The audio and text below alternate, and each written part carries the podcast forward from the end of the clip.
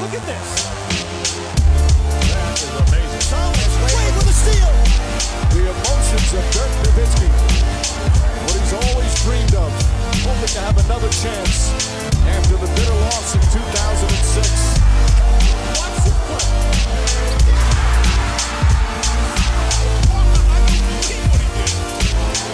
That is amazing. Hallo und willkommen zu Gutnext, dem deutschen Basketball-Podcast im Internet. Mein Name ist André Vogt und ich begrüße euch zur neuen Folge unseres kleinen, aber feinen Basketball-Spiels. Heute mit dem Fragen-Podcast am Freitag. Ich sage direkt, wenn ihr im Hintergrund ein bisschen Windgeräusche hört, liegt das nicht an irgendwie einem miesen technischen Setup, was ich hier habe. Die Zeiten sind ja vorbei, sondern an der Sturmflut, äh, die hier draußen ja nicht unbedingt an die Wände schlägt, aber wir sind nicht so weit weg äh, vom Strand hier in Heiligenhafen. Äh, ja, sieht schon bedrohlich aus da draußen. Ich hoffe, alle, die hier äh, unterwegs sind und auch hier leben und so und auch in, in Kiel und Lübeck, überall in Ostsee, ich hoffe, bei euch bleibt alles gut, dass euch kein Dachziegel auf den Kopf fällt etc. Äh, von daher, ja, bin mal gespannt, wie das heute Abend noch wird, wenn dann hier die richtigen Böen kommen. Aber vorher, natürlich, möchte ich hier den Fragen-Podcast aufnehmen und der wird präsentiert natürlich von manscape.com. Und ein Produkt habe ich auch hier wieder mit. Äh, Es war ja ein kürzerer Trip. ne, Wir fahren morgen schon wieder nach Hause. Und äh, da mittlerweile nehme ich dann nicht unbedingt den, den Lawnmower 4.0 mit. Das war so immer mein Go-To-Ding. Ne, für so ein paar Tage irgendwie Reise früher, was ich kommentieren und sowas. Nee, ich nehme jetzt immer den Beard Hatcher mit, weil das einfach ein bisschen Zeit spart. Ich meine, so rein von der, ne, was das weghobelt, ist das Ding äh, also nicht anders großartig als äh, der Lawnmower 4.0. Ne? Haar ist Haar irgendwo, egal wo im Körper es sich befindet. Aber bei so einem kurzen Trip, sage ich mal, da war ich untenrum vorher fresh genug. Da weiß ich, in den vier Tagen oder fünf, sechs Tagen gewesen, passiert ist nichts. Aber so Kopf, Bart, da will man natürlich, wenn man mit seiner Mutter, seiner Frau und der Tochter unterwegs und dem Hund, auch weiblich, da will man natürlich fresh aussehen. So, also habe ich den Beard schon mitgenommen, denn wie gesagt, spart Zeit. Größere Klinge ist nicht so safe, muss man sagen, wie der Lawnmower 4.0. Ne? Der ist auch nicht dafür gedacht, irgendwie untenrum mal klar Schiff zu machen, sondern wirklich ne, im Gesicht. Aber trotzdem, natürlich ist da keine, äh, keine blanke Klinge, die ihr euch da an den Hals setzt. Das ist immer noch gut. Äh, außer habt ihr diesen Aufsatz, ne, wo ihr bestimmte die Bartlänge dann halt regulieren könnt. Aber auch so, auf dem Kopf nutze ich es halt ohne Aufsatz. Ähm, super easy und da ein paar Strokes und der Kopf ist wieder halbwegs clean. So von daher, der Beard Hatcher natürlich auch gerne im Paket. Ne? Ähm, The Beard Hatcher Pro Kit, wie gesagt, für mich ist das Overkill. Ich habe nicht so einen Bart, wo man diese ganzen äh, Bart-Conditioner und, und Kamm und Scheren sowas braucht. Aber checkt einfach aus auf manscape.com, vor allem wenn ihr so ein bisschen hipstermäßig unterwegs seid. Ich sage das ganz wertungsfrei. Ähm, denn mit dem Code NEXT20 NEXXT20 gibt es 20% auf alles. Ihr kriegt natürlich Free Shipping und 30 Tage Geld zurück Garantie. Aber kommen wir zu euren Fragen. Und die erste kommt von Felix. Er möchte wissen, Victor Wembanyama ist momentan in aller Munde. Er allein wird aber wohl kaum reichen für einen Titel. Welche Trades würdest du machen, um Wemby zu entlasten, beziehungsweise was wäre realistisch zu haben für die Spurs? Ähm, ich möchte die, die erste Frage beantworten. Welche Trades würde ich machen, um Wemby zu entlasten? Gar keinen. Das macht da auch keinen Sinn. Also, also äh, wir, zu oft, glaube ich, mittlerweile sind wir, ähm, ich glaube, das schließt uns alle vielleicht so ein bisschen ein, äh, nicht jetzt nur hier ne, den, den Felix, den Fragensteller, ähm, dass wir so denken, ja man, also der Spieler A, äh, B, C, der ist ja so gut, ah, jetzt war er nicht in den Playoffs im ersten Jahr, äh, also jetzt muss langsam mal was passieren, so dass es geht ja nicht, dass der hier seine Karriere verschwendet, so, ne, das ist ja irgendwie, ich weiß nicht, ob wir Deutschen das vielleicht auch ein bisschen mehr drin haben als, als andere, als zum Beispiel vor allem die Amis, weil wir immer noch ne, dieses äh, Nowitzki-Ding im Blick haben, so die letzten Jahre ne, der Karriere, bevor dann Luca kam, als irgendwie ja, Dirk da alleine rumgesprungen ist ab 2011 und immer wieder irgendwelche ja, abgehalfterten Einjahresverträge äh, da für sich vorstellig wurden ähm, und dann Free Agents nicht zusagten oder wenn sie zugesagt haben, wie die Andre Jordan damals eben, dann haben sie sich, haben sich haben umstimmen lassen. Ähm, und wir natürlich alle gedacht haben, Mensch, der Typ, der tut uns leid, der, der will doch nochmal Meister werden, der will noch mal, wollen ihn nochmal in Finals sehen und in Playoffs. Das hat dann immer so halb nur geklappt. Ähm, also mit den Playoffs, den Finals natürlich nicht. Aber am Ende des Tages ist das ja nicht der Weg, wie es läuft. So, also, ne, es ist kein verbrieftes Recht für gute Spieler, immer in den Playoffs zu spielen und immer irgendwie in Meisterschaften mitzuspielen. Aber ich glaube, da kann man erklären, dass, dass wir hierzulande vielleicht da ein bisschen immer, immer schneller und immer mehr und, und immer sofort irgendwie wollen, dass diese Spieler, die hochtalentiert sind, ne, zählt nochmal wenn man ja mal ganz klar dazu, dass die eben dann wirklich auch äh, direkt oben mitspielen. Auf der anderen Seite muss ich sagen, habe ich es auch in den USA schon äh, öfter jetzt gehört. Also Bill Simmons hat sowas ja auch schon irgendwie angedeutet. Im Sommer nach dem Motto, ja, können die Spurs ne, per Trade nochmal nachladen und direkt Richtung Playoffs schielen und so. Und ich finde, also vielleicht ist mittlerweile auch gar kein deutsches Problem mehr, ehrlich gesagt. Vielleicht ist auch ein Problem noch in Amis, aber wo ist eigentlich so ein bisschen ne, reinwachsen in die NBA? Um, ähm, We are all witnesses. Das war ja mal eine Kampagne rund um LeBron James, dass man halt äh, ein Zeuge ist, wie ein Spieler wächst, wie er die Sprünge macht aufs nächste Level und natürlich auch wie eine Mannschaft wächst. Ähm, also wieso sollten wir jetzt hingehen und sagen, hey, Wemby muss im ersten Jahr um die Playoffs mitspielen, das müssen, müssen über Meisterschaften nachdenken, müssen über Trades nachdenken. Das macht überhaupt keinen Sinn. Das macht 0,0000 Sinn. Wir haben jetzt in der Preseason erlebt, ne, in begrenzten Minuten. Das sieht stellenweise unfassbar aus. Ähm, ist auch nicht, dass, wir, dass ich mir Sorgen mache, dass er nicht ein Franchise-Player wird und einer der besten Spieler der Liga. Da bin ich überzeugt von, dass das passiert, wenn nicht irgendwas Katastrophales passiert, ne, Richtung Verletzung, was gilt ja für jeden. Nein, es, es geht für mich darum, dass ähm, er jetzt zu einer Mannschaft gekommen ist, die natürlich nicht über irgendwelche Trades aufgebaut wird oder Free Agency. Das ist eine Mannschaft, die aufgebaut wird, und ich würde auch sagen, traditionell aufgebaut wird unter Greg Popovich durch die Draft. So. Und da ist er nicht der erste Baustein, der da ist, sondern er ist jetzt, ja, je nachdem, zweite, dritte, vierte. Ne, wir haben schon Devin Vassell, wir haben Jeremy Sohan, Sohan, ja, wir haben Keldon Johnson. Das sind schon mal drei gute Jungs. Da ist er jetzt dabei, ist der vierte. Dann haben wir einen, einen Trey Jones, ähm, der jung ist, also relativ jung mit 24, aber der natürlich da einen guten Job machen wird. So. Und dann schauen wir mal. Lucky Branham haben sie auch gedraftet. Ich will jetzt nicht alle Blake West, nicht alle Rookies aufzählen, aber ne, die werden über die Draft aufbauen, natürlich. Weil das der einzig nachhaltige Weg ist. Auch gerade natürlich heutzutage mit diesem neuen CBA, was jetzt greift. Ähm, und ich sage nicht, dass die jetzt nah dran sind, irgendwie über dem Second Apron zu liegen, also zweite Luxussteuergrenze und da Probleme kommen. Nein, nein, das meine ich gar nicht, sondern dass äh, du einfach jetzt mit, mit langem Blick eigentlich planen musst. Und ich habe letztens mal, glaube ich, in einem, Preview, äh, in einem Fragenstream gesagt, naja, also vier, fünf Jahrespläne der NBA gibt es eigentlich nicht. Gibt es auch in der Hinsicht hier nicht, aber es gibt eine grobe strategische Ausrichtung und die wird sein, hey, nächstes Jahr Playoffs, haben wahrscheinlich nichts mit zu tun. Mal gucken, wie wir dann auch draften können. So, ähm, sie haben ja das Ding auch ungefähr einmal durchgehabt mit, ähm, mit Tim Duncan, nur da war natürlich der Unterschied, dass damals schon David Robinson da war oder jemand wie Sean Elliott und so. Ähm, aber es gibt jetzt keine Trades, um irgendwen zu entlasten.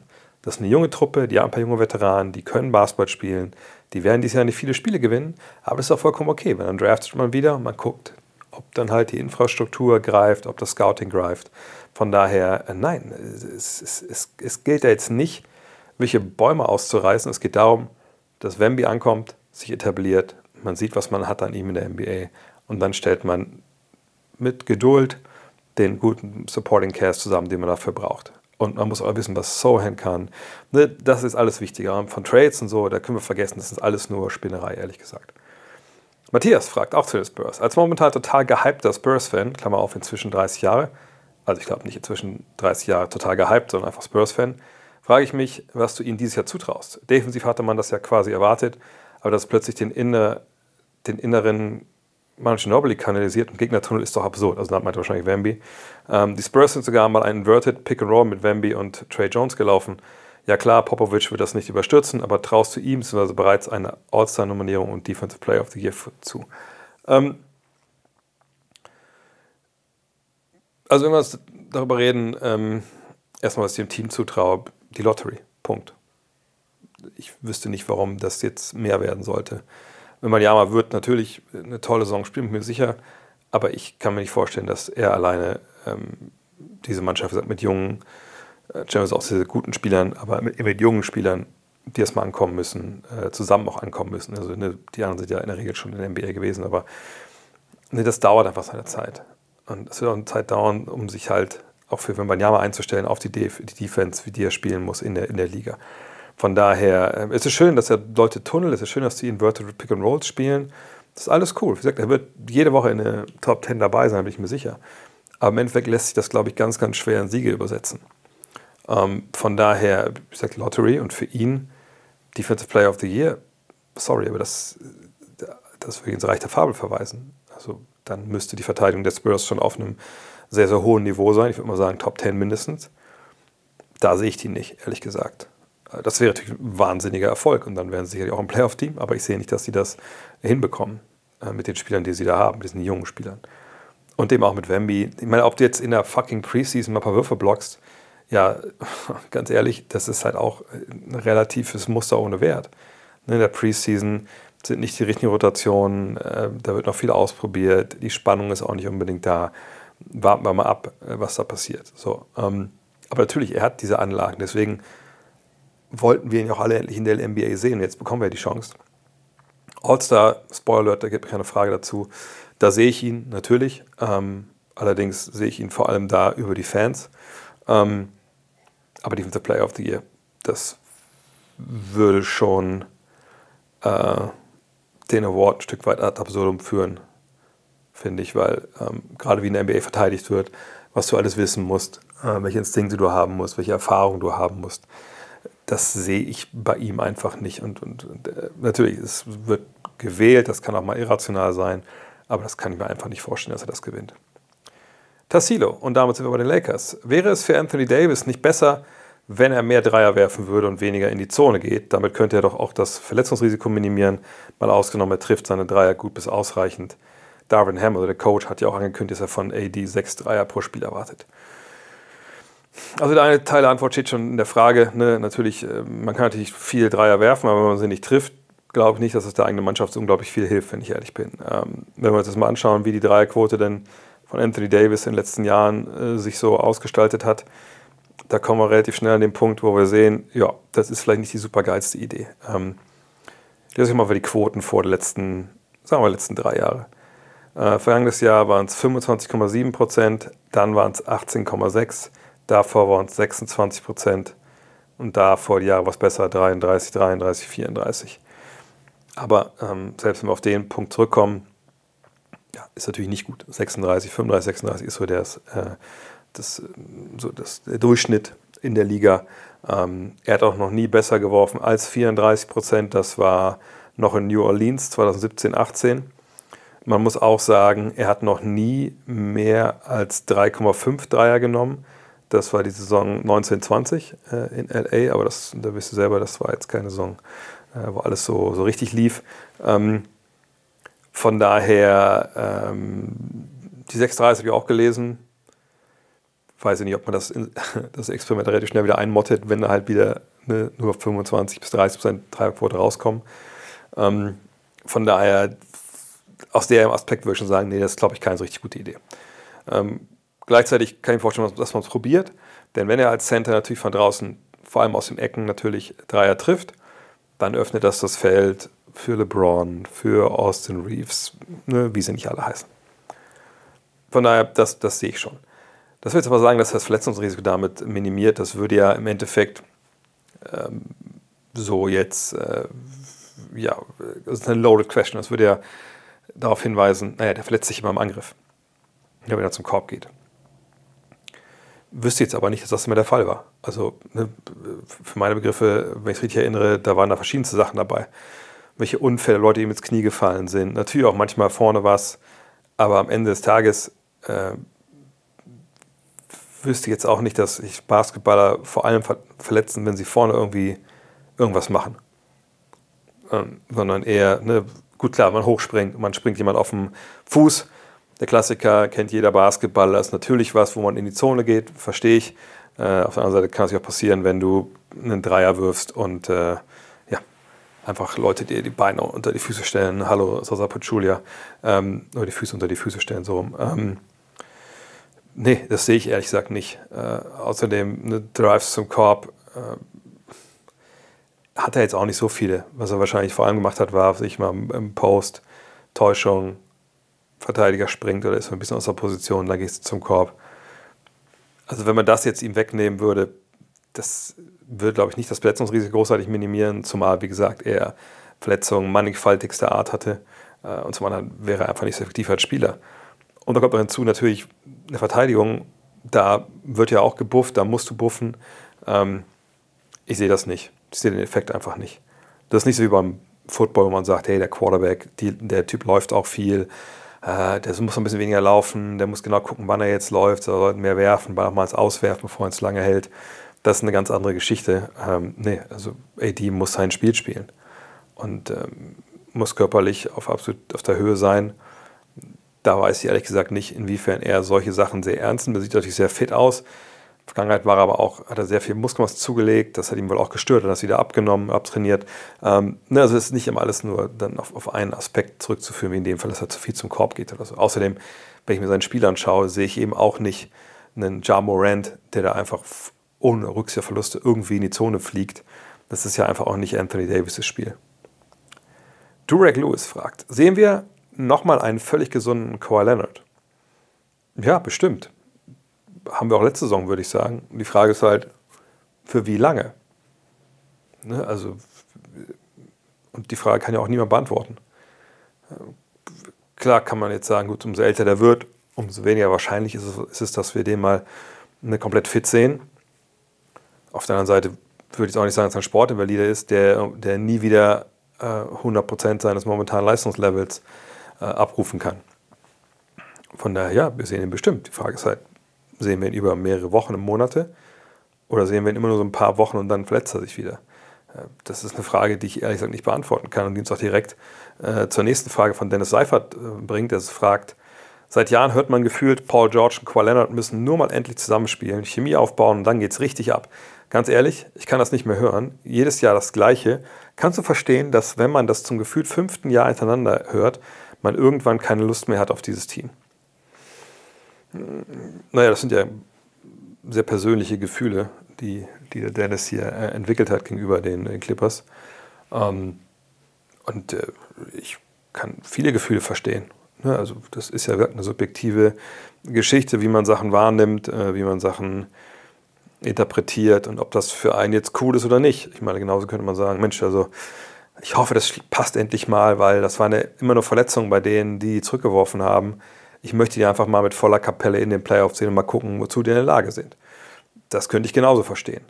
Ähm, keine Lust, also mich persönlich, mich nervt dieses Narrativ auch, aber nicht, weil ich keine Lust mehr habe auf diese Mannschaft, sondern weil ich die einfach fit spielen sehen will. Ich, ne, ich finde es halt sehr schade, dass eine Mannschaft, die eigentlich auf dem Papier sehr gut zusammengestellt war, natürlich nicht perfekt, aber sehr, sehr gut, dass wir die in den letzten Jahren nie gesehen haben auf diesem Niveau, wo sie eigentlich hingehört haben in den Playoffs, weil einfach Verletzungen da waren.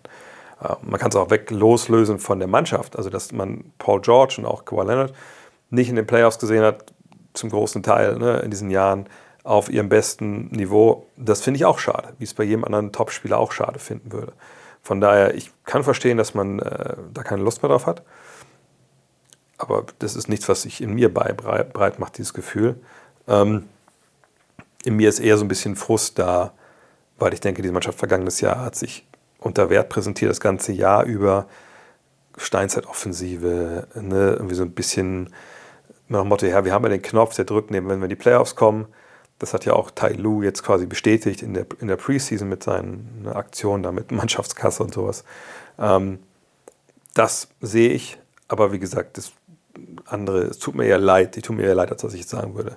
Äh, ich, ich möchte die nicht mehr sehen. Und das Schöne ist ja in der NBA, wenn man jetzt nicht ein Team hat, um das man sich komplett kümmert. Es gibt ja, wenn man jetzt ein Team nicht geil findet, 29 andere. Man muss sich dieses Team ja eigentlich dann auch nicht anschauen. Sven Hövener fragt, was war das von Kate Cunningham diese Saison? Könnte ihn seine Verletzung vom vergangenen Jahr noch beeinflussen oder geht er topfit in die neue Spielzeit? Wie hilft ihm dabei der neue Coach Monty Williams? Also ich glaube, bei der Verletzung im vergangenen Jahr hilft Monty Williams nicht. Ich weiß nicht, ob der nebenbei noch ein Physiotherapeuten-Studium gemacht hat. Ähm, aber natürlich äh, ist Monty Williams jemand, der klar groß äh, oder Großstücke auf Kate Cunningham setzt, weil Kate Cunningham einfach, ne, der, auch wenn das ja noch nicht ganz so aussah, eben der Franchise-Spieler ist von dieser Mannschaft, den Detroit Pistons. Ne, 2021 an 1 gezogen ist er wirklich derjenige, von dem halt erwartet dass da jetzt aber so langsam mal ähm, was geht. Und wenn man sich vergangenes Jahr die Zahlen anschaut, wie gesagt, es waren nur zwölf Partien, wir haben letztens auch äh, in der Atlantic Division, äh, in der Central Division darüber gesprochen, dann war das ja tolle Zahlen. 20, 6 und 6, ne, da kann eigentlich keiner meckern. Ne, gut, die Dreierquote war nicht geil mit 28 Prozent, aber das ist ja für einen, ne, sagt der in seinem ersten Jahr auch nur 64 Spiele gemacht hat und da 17, 6 und 6 aufgelegt hat, das war ja okay.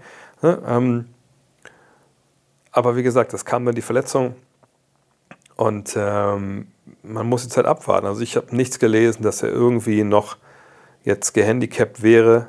Ähm, er war ja auch ewig lange raus und er ging am 11.11., .11., hat er zum ersten Mal nicht gespielt, vergangenes Jahr. Ähm, also am Ende des Tages bin ich mir sicher, dass Kate Cunningham wieder nicht nur der Alte ist, sondern auch besser ist. Ähm, und das muss er auch. Und Monty Williams wird natürlich genau bei ihm auch angesetzt haben äh, oder ansetzen. Er muss ja diese Pistons auch aus dem relativ tiefen Loch rausholen. Äh, auch darüber reden wir nachher noch in einer anderen Frage. Ähm, und ich glaube, wenn du so eine Mannschaft bekommst, auch relativ junge Mannschaft natürlich, klar mit ein paar Veteranen, die wichtig sind, aber so eine junge Mannschaft, natürlich, äh, denke ich mal, das Erstgespräch, was du dann führst als Coach, ist eben mit diesem Franchise-Player, ähm, um auch ein Gefühl dafür zu bekommen. Warum war, also war der jetzt verletzt? Was hat das mit ihm gemacht? Äh, ist der heiß? wie hat er gearbeitet im Sommer? Was ist seine persönliche Fitnesssituation? Wie ist er aufgestellt? Hat er einen Physiotherapeuten? Arbeitet mit dem Team zusammen? Das sind ja alles Sachen, die du abklopfst. Ich, ganz ehrlich, wenn ich jetzt Monty Williams gewesen wäre, ich wäre auch nicht, ich meine, gut, die haben Mengen Geld bezahlt, vielleicht war es mir doch egal, aber ich, bevor ich so einen Job annehme, würde ich erstmal all diese Fragen, die ich gerade hatte, abgeklärt haben wollen. Ne? Ähm, weil, wenn du das nicht vorher abklärst, dann kommst du vielleicht in eine Situation, ich will es nicht eine Zion Williams-Situation nennen, aber dann hast du vielleicht einen Star, der vielleicht das alles gar nicht so ernst nimmt und wo es vielleicht Gründe gibt, dass der äh, verletzt war. Ähm, und du, äh, der Hauptgrund, warum du vielleicht hinkommen bist, weil du denkst, ey, das ist ein junger Franchise-Spieler, äh, ne, wenn ich den auf meine Seite kriege, um den baue ich super viel auf, alle meine strategischen Entscheidungen ne, zielen darauf ab, was wir den halt haben, dann kann das alles wie ein Kartenhaus zusammenfallen. Von daher denke ich, dass da auch, ne, wie gesagt, es Gespräche gab, dass man sich da rückversichert hat, dass Cunningham äh, diesen Job halt ernst nimmt. Und ich habe auch noch nirgendwo gelesen, dass es nicht so ist.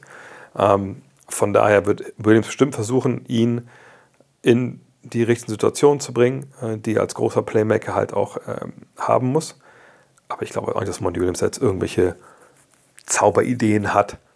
Ich denke, die Mannschaft ist auch noch nicht so weit, vielleicht um strategisch irgendwelche wilden Dinge zu machen. Also es geht erstmal darum, solide Basketball zu spielen an beiden Enden des Feldes. Ähm, er muss diese Big Man-Riege, die sie ja haben, da irgendwie reinkriegen. Aber vor allem muss es halt defensiv besser werden. Ich meine, klar, die waren Offensiv und Defensiv waren sie beide auf Platz 28 vergangene Saison. Aber offensiv, denke ich, wird schon einiges da bringen, dass, wenn im Cunningham wirklich das ganze Jahr gesund ist, aber defensiv, defensiv muss äh, einfach da was passieren. Dann fällt ja auch die Offense leichter, wenn du nicht immer nur im Halbfeld angreifst. Von daher, ähm, das ist so das Hauptaugenmerk. Da wird Monty Williams vor allem drauf gucken. Und wir gucken jetzt mal auf die erste Auszeit. Kommt kurz zusammen. Ich möchte euch über Finanzen erzählen und nicht die Finanzen, die wir sonst so hier thematisieren. Salary Cap, Trades, ähm, Supermax-Verträge und so das machen wir hier schon sowieso. Ähm, auf eine weirde Art und Weise fasziniert uns das auch alle, weil es irgendwie noch mit zum Basketball oder zumindest zur NBA dazugehört. Aber wenn es so um die eigenen Finanzen geht, um die eigene Altersvorsorge und das eigene Plan für die Zukunft, da schrecken wir irgendwie alle oft vor zurück. Also ich zumindest. Und ich denke, viele von euch ähm, ging das vielleicht auch so lange so oder geht's lange, schon so. Ähm, deshalb habe ich vor ein paar Jahren angefangen, mich zu informieren. Ne? Äh, wie kann ich denn Geld investieren, um einfach wirklich ne, am Ende mehr zu haben, als sie reingesteckt haben. Das ist so das, das Ziel, was man ja hat. Und ich glaube, das kann ich auch an der Stelle hier sagen. Ich habe damals äh, gesucht, ne, wo kann ich äh, ne, selber investieren, ohne dass ich zur Bank gehen muss, irgendein Berater mich da herumschlagen. Und ich habe damals, ich denke, das ist sowieso Werbung hier, aber in dem Fall kann ich es euch erzählen. Ich habe damals bei Finanztipp äh, mal geschaut. Ne, Gerade auf YouTube haben die ja tolle Videos, äh, wo einfach auch die Basics erklärt werden. Und äh, so bin ich dann bei Scalable Capital gelandet. Und das ist jetzt meine Go-To-App, wenn es darum geht, eben für meine eigene Zukunft äh, zu investieren. Und ich ärgere mich wirklich, dass ich damit nicht schon viel, viel früher angefangen habe.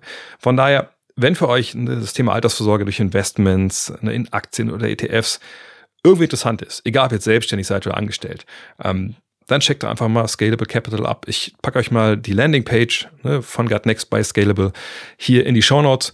Da kriegt ihr auch simple Erklärungen und Videos äh, von Scalable, wie das eigentlich alles funktioniert, äh, was ist ein Sparplan, was ist ein ETF etc. Aber wie gesagt, auch zum Beispiel bei Finanztipp bei YouTube findet man auch äh, tolle Videos.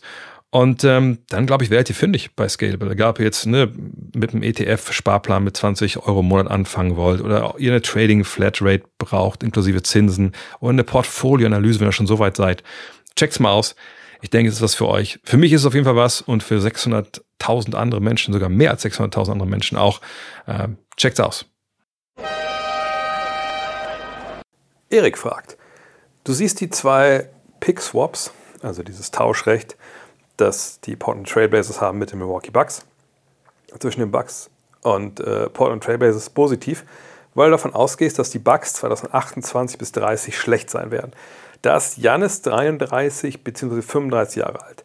Älter, aber wie gut er da ist, weiß keiner. Meine These, solange Janis ein Buck ist, haben die Bucks keinen schlechten Pick, weil auch nach der Lillard-Zeit Spieler zu Janis kommen wollen. Wieso siehst du Switches, also diese Pick Swaps heißt ja eigentlich, also als so definitiv wertvoll an? Na, erstens, weil das ja nicht deine These ist, die ich aufgestellt habe. Ich habe meine eigene. Ähm, nee, ich glaube, ich habe das auch äh, erklärt gehabt. Äh, ne? Also natürlich gibt es keine Garantien, dass Milwaukee in der Zeit schlecht ist. Und deshalb sind diese Pick-Swaps natürlich, genau wie Erstrunden-Picks auch, eine Wette auf die Zukunft. Ne, in dem Fall, ich weiß nicht, was dieses finanztechnische Äquivalent ist. Ich glaube, man shortet, kann das sein? Ist das das richtige Wort? Ähm, die Bugs. Also sprich, ne, man wettet darauf mit diesen Pick-Swaps, dass die Bugs jetzt natürlich gut sind nächsten Jahre, aber dann 2028 und 30, da sind die beiden Pick-Swaps, 29 ist ja der, der Pick, geht, der, geht ja dann ähm, nach äh, Portland. Da setzt man drauf, hey, in der Zeit werden die nicht gut sein. Äh, dann hast du die verschiedene Outcomes die es dann geben kann. Äh, sind die Bugs trotzdem gut? Äh, was ich, äh, top äh, in der Liga, dann klar, dann ist es im schlechtesten Fall der 30. Pick, den du bekommst.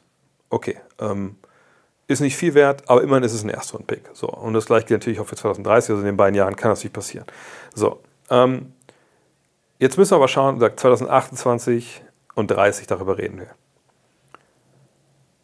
Erstmal von weg, Janis Antetokounmpo hat Vertrag dieses Jahr, nächstes Jahr da hat er eine, eine Spieleroption auf 25, 26 und 26 wäre dann dieser Vertrag zu Ende, den er momentan hat. Alle gehen davon aus, dass er jetzt natürlich nicht verlängert, weil das finanziell keinen Sinn macht, sondern er verlängert 2025 seinen Vertrag und dann wahrscheinlich, ja, vielleicht sogar maximale Länge, äh, müssen wir mal sehen. Sagen wir mal, der Vertrag trägt ihn bis 2030, um das einfach nur mal jetzt ne, positiv zu sehen für, den, für die Frage hier. So, Damien Lillard, der ist bereits 33. Ich denke, da können wir davon ausgehen, dass er seinen Vertrag erfüllt bis 2027. Das letzte Jahr ist dann auch eine Spieleroption, aber im letzten Jahr verdient er 63 Millionen. Ich denke, er kriegt keinen Vertrag in dem Alter, der mehr wert ist als 63 Millionen. Von daher, sagen wir 2027 ähm, ist er dann, was ist er dann, 36, glaube ich, ne? Ähm, je nachdem, was er dann machen, ob er weiterspielen will oder nicht, das werden wir abwarten müssen, äh, ist eigentlich auch relativ egal.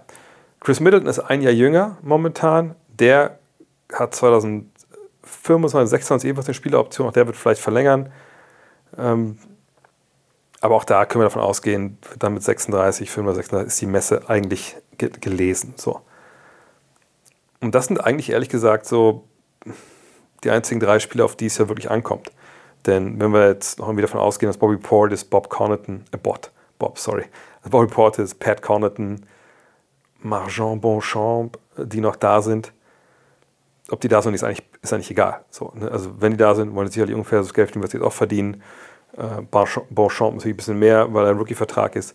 Aber das zu vernachlässigen. Brook Lopez wird nicht mehr da sein. Der ist jetzt schon 35. Ähm, der ist dann weg, wahrscheinlich 25. Vielleicht noch ein Jahr dran, 26, aber 2028 spielt er auf gar keinen Fall mehr. So. Also sprich, es geht nicht nur um irgendeinen Spieler, der hinkommt, sondern es geht um Spieler, die ähm, auch zu haben sind. So, wenn wir gucken, was diese Mannschaft ausgibt an Geld, so, dann sind wir jetzt ja schon an dem Punkt, dass sie wahnsinnig teuer wird. Und 2028 davon ausgehen, dass Middleton und Antetokounmpo verlängern, Antetokounmpo natürlich dann auch mit dem steigenden Gehalt, was man erwarten kann, und dann ist Lillard weg, dann gibt man wahrscheinlich so 90 Millionen, ne, weiß ich nicht, 100 Millionen allein für Antetokounmpo und Middleton aus. So, man sagt, Middleton ist dann auch vielleicht schon gar nicht mehr da. Ne, da wird es sich auch schwer dann aufzufüllen. Klar, das Salary Cap steigt, aber es, es, wird nicht so sein, dass man da jetzt auch mal die tiefsten Taschen hat, welche Free Agents sich holt, vor allem in der Zeit, wo Free Agents nicht wirklich auf den Markt kommen. Also Superstars kommen nicht auf den Markt. Die verlängern ihre Verträge, dann wollen sie vielleicht getradet werden. Nur Trades, also wie sollen die Bucks das denn machen? Na klar, die Bucks werden irgendwie Spieler haben, aber äh, ne, Bobby Portis, Pat Connaughton, so, wenn die noch da sind, auch Beauchamp, das wird nicht reichen, um irgendeinen Star dahin zu holen per Trade. Die werden auch vorher nicht per Draft irgendwelche junge Spieler bekommen.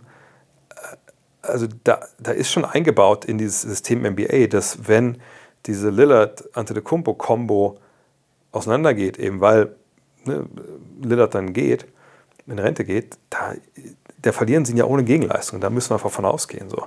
Also bei Middleton ist es ja ganz ähnlich. Ähm, von daher, es wird kaum Free Agents geben, die toll sind, gut sind, Stars sind, die da hingehen. Ähm, Trades, da werden sie nichts für haben, um Leute zu ertraden. So, dann frage ich mich einfach, wo sollen die Spieler daherkommen? Und natürlich kann man sagen, hey, Jan ist einer der besten Spieler äh, seiner Zeit. Selbst wenn er 35, 36 ist, Leute werden zu ihm kommen. Naja, da greife ich nochmal zurück das Beispiel Dirk Nowitzki. Ähnliche Situation, alleine in einem ja, größeren Markt sogar, im Falle von Dallas, aber jetzt nicht unbedingt äh, in einem absoluten ne, Superstandort, wie zum Beispiel Miami oder LA oder so. Wer ist denn da hingekommen? Keiner. So, jetzt kann man sagen, ja, das war aber äh, Dirk. Janis ist ganz anders. Naja, ganz ehrlich, also das Spiel von Dirk ist schon besser gealtet als das von Janis. Janis ist natürlich defensiv dann viel versierter, keine Frage, mit 35 wird das auch noch defensiv passen. Aber er hat nicht den Wurf. Der wird bis dahin auch nicht auf ein Niveau kommen, wo ich denke, sein Spiel altert dann noch viel, viel äh, graziler, als man es heutzutage erwarten kann. Sicherlich wird, kommt er von so einem hohen athletischen Niveau, dass er mit 35 auch noch halbwegs dann mal zum Korb gehen kann. Das, das, das will ich gar nicht sagen. Nur ein Grund, warum damals kaum jemand überhaupt die Mavericks irgendwie auf dem Schirm hatte, von den Top Free Agents, die es damals ja noch gab, war eben dieses, ey, wenn ich da hingehe, Nowitzki ist geil, gar keine Frage, der Typ ist 35, der spielt noch zwei Jahre, wenn ich jetzt da fünf Jahre unterschreibe oder vier Jahre unterschreibe vor allem, dann bin ich danach alleine. Dann, dann, der, der wird nicht mehr spielen. Und wenn er spielt, ist er halt nur noch ein, eine Hülle. Ne? Dann ist es nicht mehr der, der All-Star, der MVP, den wir alle kennen. So. Und die gleiche Denke, die würde man ja, wenn es Free Agent geben würde, die Stars sind, ja auch bei Janis anlegen. So. Das Einzige, was man sagen kann, warum diese Picks eventuell nicht so wertvoll sind, wie die maximal sein können, eben Lottery etc., ist, hey, Janis ist so gut, egal welche Mittelklasse-Profis da hinkommen, das wird schon irgendwie funktionieren. Da kommt jetzt aber noch eine Sache hinzu. Ne? Selbst wenn man das jetzt ähm, glaubt, ist man sagt, ja, das ist gar kein Problem. Ich denke, es ist dennoch ein Problem, weil eben es keinen Zweitstar gibt, weil man eben sich vor ihm postieren werden kann, ähm, weil er weiterhin keinen Dreier werfen wird, kann. Und wenn er dann die Leute nicht hat neben sich, wird er ein Problem haben. So. Aber da kommt noch ein Ding hinzu. Und das hat er selber gesagt diesen Sommer. Er will gewinnen. Er will ne, um Titel spielen. Und natürlich kann sich sowas auch ändern. Wenn sie jetzt einen zweiten Titel gewinnen in Milwaukee und er sagt, ey, das ist jetzt meine Heimat, ich will nicht weg, ich will keine Veränderungen. Meine Brüder spielen alle hier. Äh, ne, ich, ich bleibe hier. Das kann er sagen, gar keine Frage. Aber wenn er weiterhin kompetitives Feuer in sich hat, besteht natürlich auch die Chance, dass er jetzt eben nicht 2025 verlängert für was maximal fünf Jahre, sondern sagt, ich mache zwei, drei Jahre mit, mit Option. Und drei Jahre würde ihn 25, 26, 27, 26, 27, 27, 28 bringen.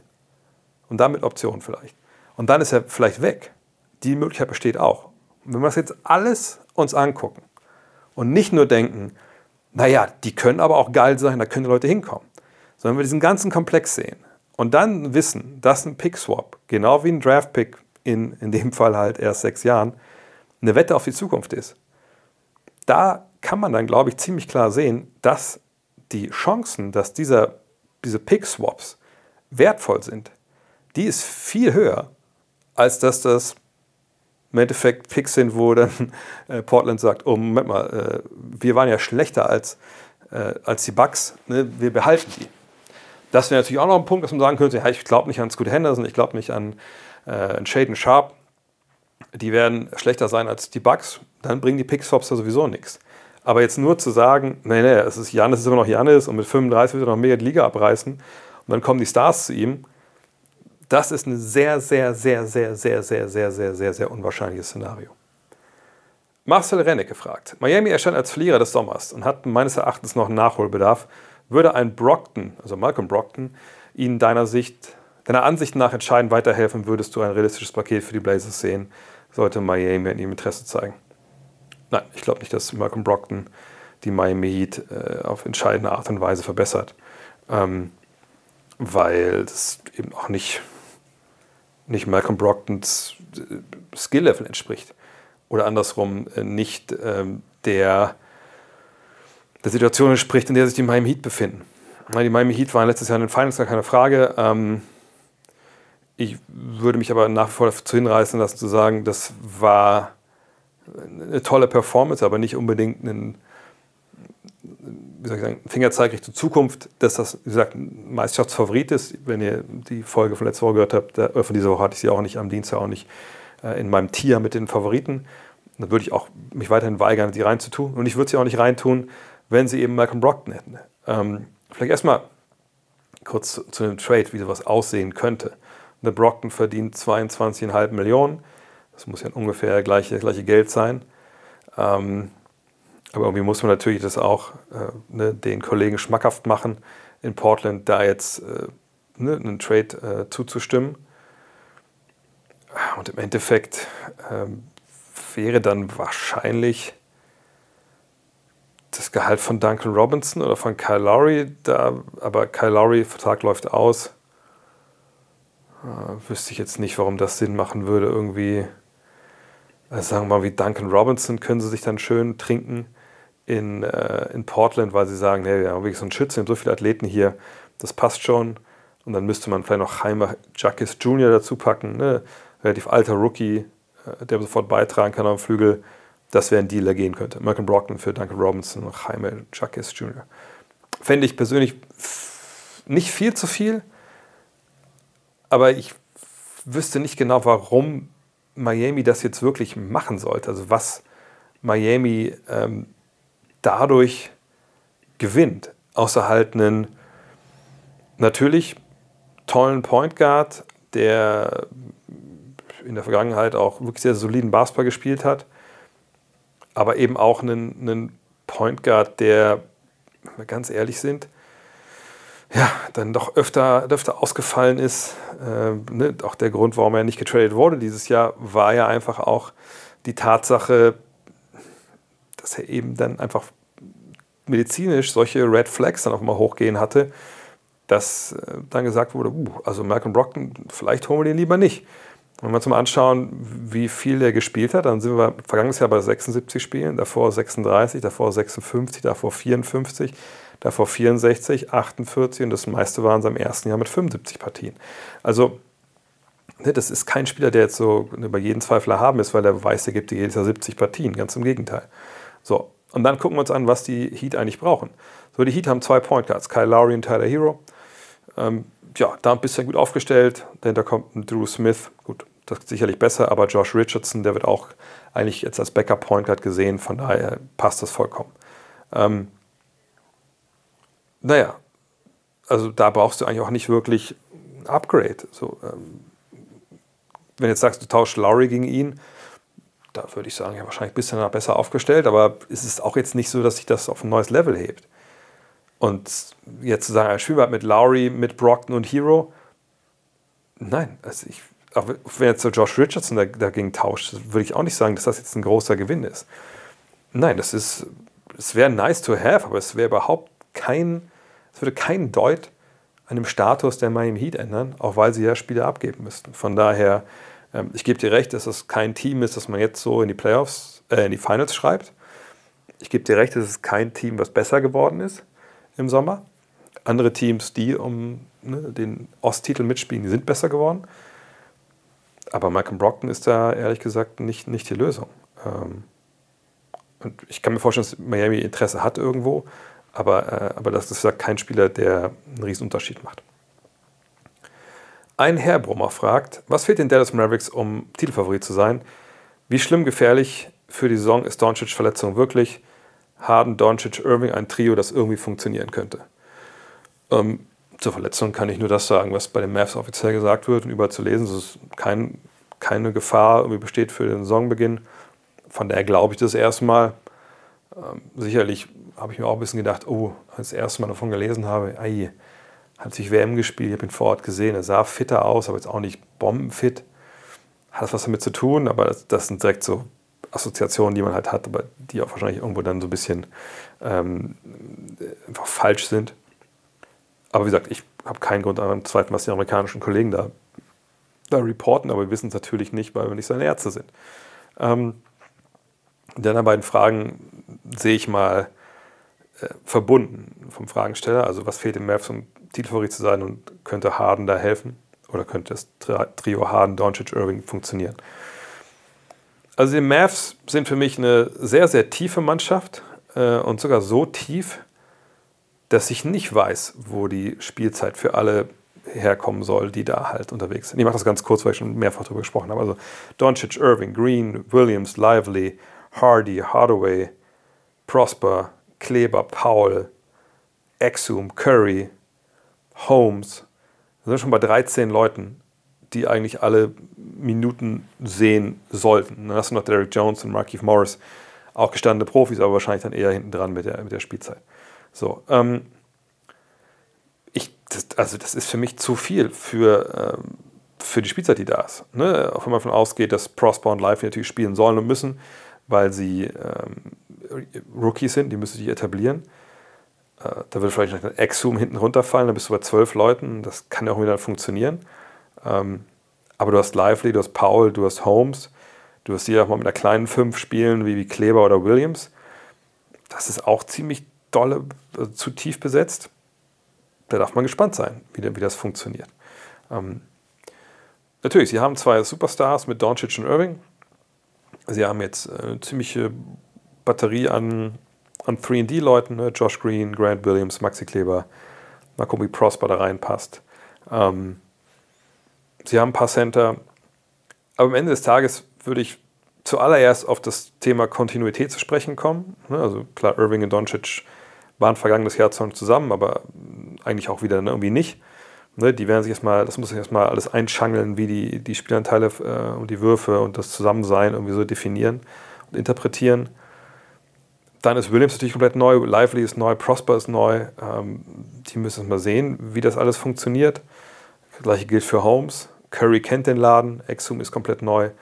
Ähm, ich denke, dass auch Coach Kidd sich ein paar andere Ideen überlegen muss, eben wie er mit seinen beiden Stars spielen will da bin ich gespannt, aber das wird sicherlich äh, eine Zeit brauchen. Defensiv denke ich, werden sie besser sein.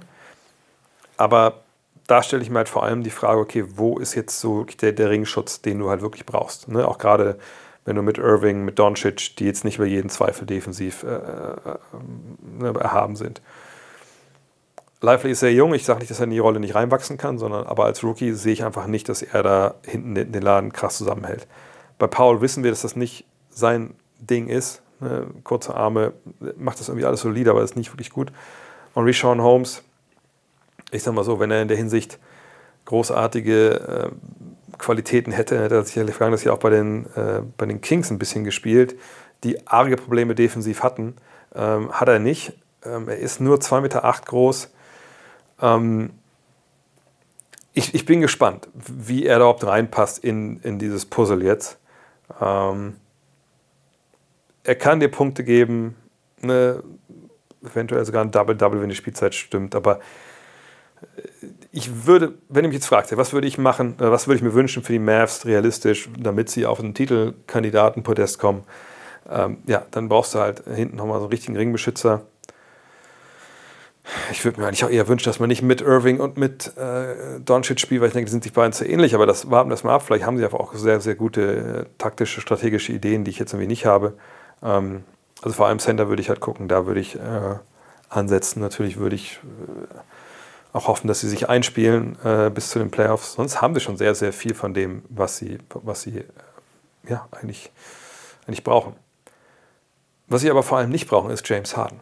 Ähm, das wäre so ziemlich von allen Verpflichtungen, die man sich so vorstellen kann, die irgendwie, ähm, ich will nicht mehr sagen, die wabern durch den Äther, weil für meine Begriffe hat man nichts gehört, dass da irgendwie irgendeine, irgendein Gerücht gibt. Aber ne, wenn man davon ausgeht, er soll getradet werden und man davon ausgeht, naja, der gute, äh, der gute Mark Cuban ruft ja gerne mal Leute an, wenn sowas passiert.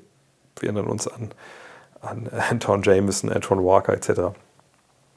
Da muss man sagen, das, das wäre das Dümmste, was sie machen könnten. Denn wenn du schon sagst, also Irving und, und Doncic sind sich schon zu, zu ähnlich, dann holst du mit Harden nochmal jemanden rein, der genau das Gleiche auch kann. Also im Sinne von, der braucht den Ball in der Hand, äh, Playmaker, viel mit dem Dribbling, hohe Touchzeiten. Das brauchst du überhaupt gar nicht.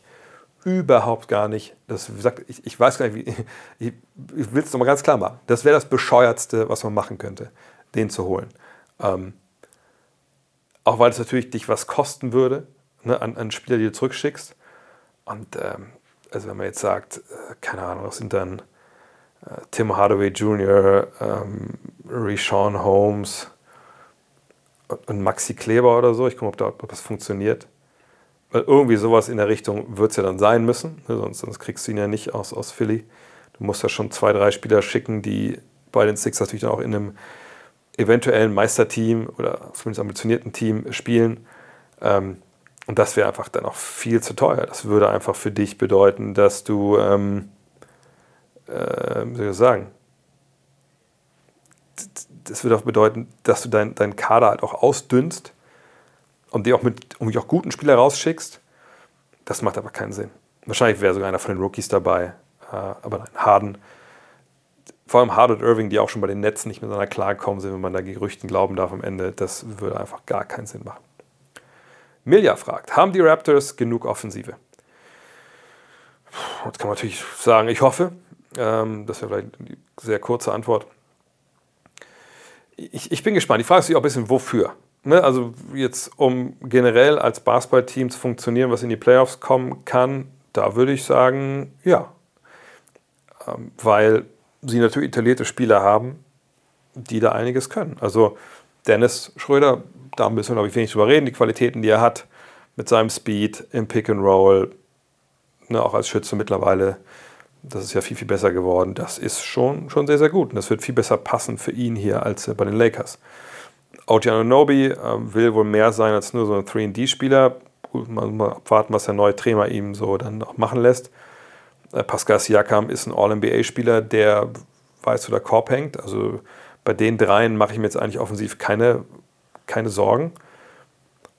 Jakob Pöltl, da war zu lesen, dass Rajakovic, der neue Coach, auch sagt, hey, ich möchte, dass er ein bisschen mehr spielt wie Sabonis, ne, also mit Handoff, selber mal zum Korb gehen. Mal gucken. Ich denke, dadurch, dass, da kann man wirklich mehr erwarten von ihm. Also Pöltl hat das ja auch so ein bisschen ansetzen, glaube ich, in San Antonio gezeigt, wenn ich mich richtig erinnere. Und dann kommen wir zu dem Namen, der natürlich am allerwichtigsten ist, wahrscheinlich, wenn es jetzt um dieses, dieses Potenzial geht, das ist der von Scotty Barnes. Ne, der Dreier zuletzt, ja, nicht gut, überhaupt nicht gut. Offensiv auf jeden Fall äh, ziemlich auf der Stelle getreten, vielleicht sogar einen leichten Rückschritt, Rückschritt gemacht in seinem zweiten Jahr. Jetzt aber ein neuer Trainer mit neuen Ideen. Äh, man konnte auch lesen, letztes Jahr eher Nurse hat nicht mehr ganz so, ganz so geklickt. Ähm, wenn da der große Sprung kommt, wäre das natürlich Gold wert. Aber selbst wenn er jetzt sagen, er spielt ungefähr auf dem gleichen Niveau weiter, ähm, dann hat der Rajakovic echt noch ein paar Optionen auf der Bank. Ich meine, mit Gary Trent Jr. weißt du, das ist einer, der trifft seinen Dreier, das ist eine Fackel.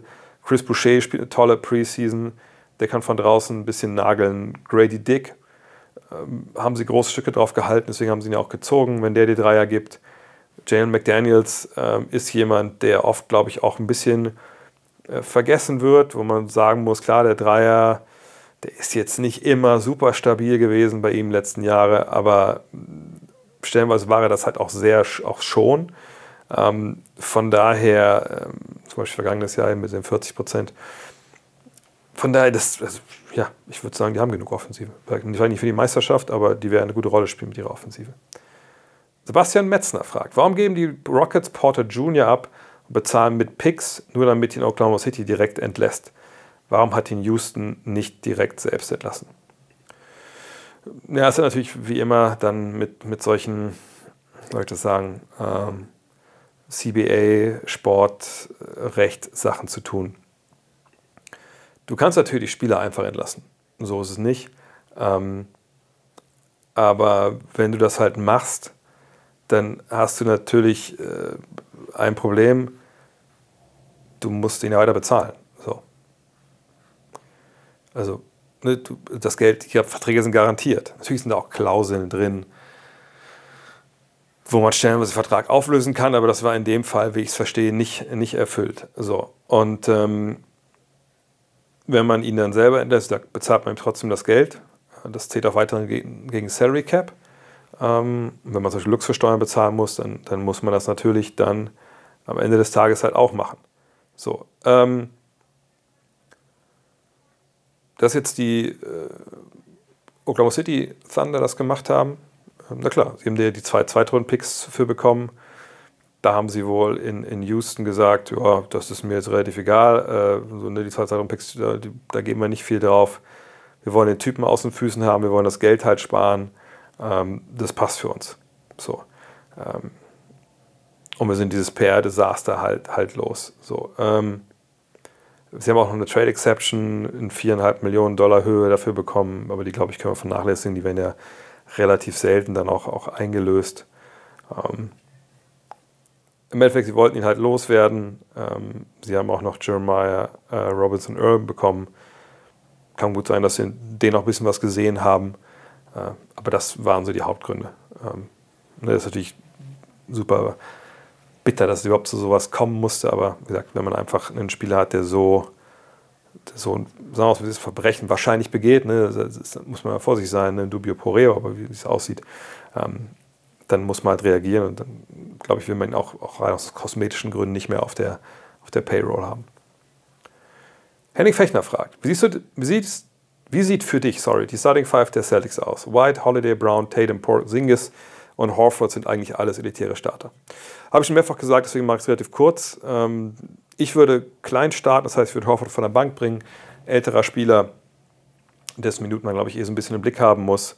Äh, ich würde ähm, switchable starten. Klar, es ist Porzingis so eine Sache. Ähm, Aposingis kann vielleicht auch als erster runtergehen, dann kommt Horford rein, dann ist man vielleicht noch ein bisschen switchable, obwohl Horford da auch natürlich immer gucken muss mit seinem Alter, ob das immer noch so gut funktioniert, aber zuletzt war das ja noch so. Ähm, wirklich, ich würde eher klein starten, äh, um die Minuten auf den großen Positionen auch mehr, mehr im Griff zu haben, weil da haben sie natürlich eine gewisse Problematik.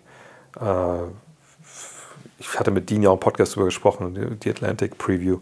Äh, er hat es anders gesehen, er hätte Holiday vor der Bahn gebracht.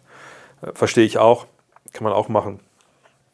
Aber ich, äh, wenn ich zurückdenke an die besten Celtics-Versionen dieser Mannschaft, das war ich ja noch mit Robert Williams und mit Marcus Smart. Aber das waren natürlich dann diese Truppen, die einfach alles weggeswitcht haben, die alles vor sich gehalten haben. Und das sehe ich eher halt ähm, mit, mit dem kleineren Line-Up im Endeffekt. Michi fragt, wie siehst du Cam Thomas in der nächsten Saison? Hm, ja, ich, ich hoffe, dass er äh, mehr spielt als zuletzt. Aber Cam Thomas vergangenes Jahr, ich glaube, es ging wahrscheinlich jedem so, ähm, man hat erst nicht wirklich gedacht, dass da irgendwas möglich ist, wie seine 40-Punkte-Ausbrüche da nach dem Trade von Kyrie Irving. Ähm, dann hat man das aber gesehen und dachte so, oh mein Gott, warum hat er vorher nicht gespielt? Und dann hat er, sonst waren es drei, vier Spiele mit 40 aufgelegt und dann war er wieder weg vom Fenster, sag ich mal. Und dann hat er wieder gespielt, dann Nummer 14 und dachte so, Alter, warum spielt er nicht andauernd? Und dann hat man sich ein bisschen genauer angeguckt und dann hat man gesehen, um Gottes Willen. also wirklich, äh, um Gottes Willen, was für ein, auf der einen Seite geiler Spieler, weil Rational Confidence ist für den auch schon eigentlich der falsche Begriff. Das, also, der augenscheinlich ballert die Dinger ja auch rein und der macht. Aber einfach was also wie unseriös man sein kann, obwohl man eigentlich so ein krankes Level hat als Scorer, das ist schon verrückt.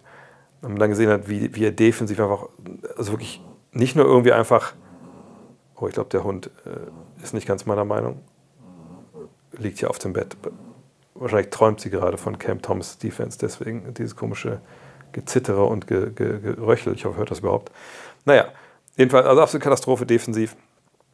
Äh, hat auch wirklich so nicht so im Sinne von nur, eine, keine Ahnung, wird schnell überpowered oder so, sondern einfach stand wirklich, was ich stand, entweder komplett falsch oder, oder einfach mit seinen Aktionen und wo er halt dann stand, einfach komplett die Defensive kaputt geschossen. Aber wenn man jetzt gesehen hat, die Spielzeit, die er bekommen hat, jetzt auch in der, ähm, in der Preseason, hat man schon gesehen, okay, ne, das scheint schon ein bisschen größere Rolle für ihn da zu sein ich bin sehr gespannt. Also natürlich, wenn du jetzt mit Claxton und mit Ben Simmons spielst, hast du da vielleicht auch defensiv noch ein bisschen mehr Raum für einen, der vielleicht, ne, sag ich mal, hinten nicht, das nicht ganz so gut macht. Also ich denke, er ist ein heißer Kandidat für den, den besten Scorer von der Bank nächstes Jahr. Ähm, aber mehr möchte ich da jetzt gar nicht prognostizieren. Also ich würde ihn nicht neben dem Fantasy-Team, wenn, wenn das die Frage sein sollte. Desmond Mason fragt, du hast letztens gesagt, dass die NBA gerade einen neuen TV- oder Media-Contract verhandelt. Kannst du sagen, welche unterschiedlichen Verwertungsrechte der, alten, der alte Vertrag beinhaltet und um welche der neue gegebenenfalls erweitert werden könnte?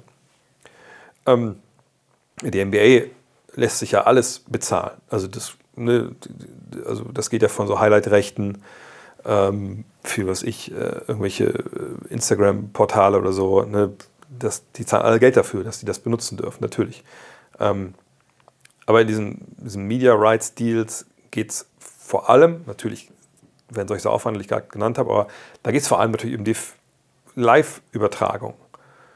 Diese ne, 82 Spiele-Saisons, Playoffs, äh, Tournament, äh, All-Star Weekend, bla bla bla. Wer darf was übertragen? Ne, und das ist das große Ganze. Ne? Die paar Millionen, die auch reinkommen für irgendwelche Highlight-Deals und so, whatever. Ist das sogar so in Deutschland?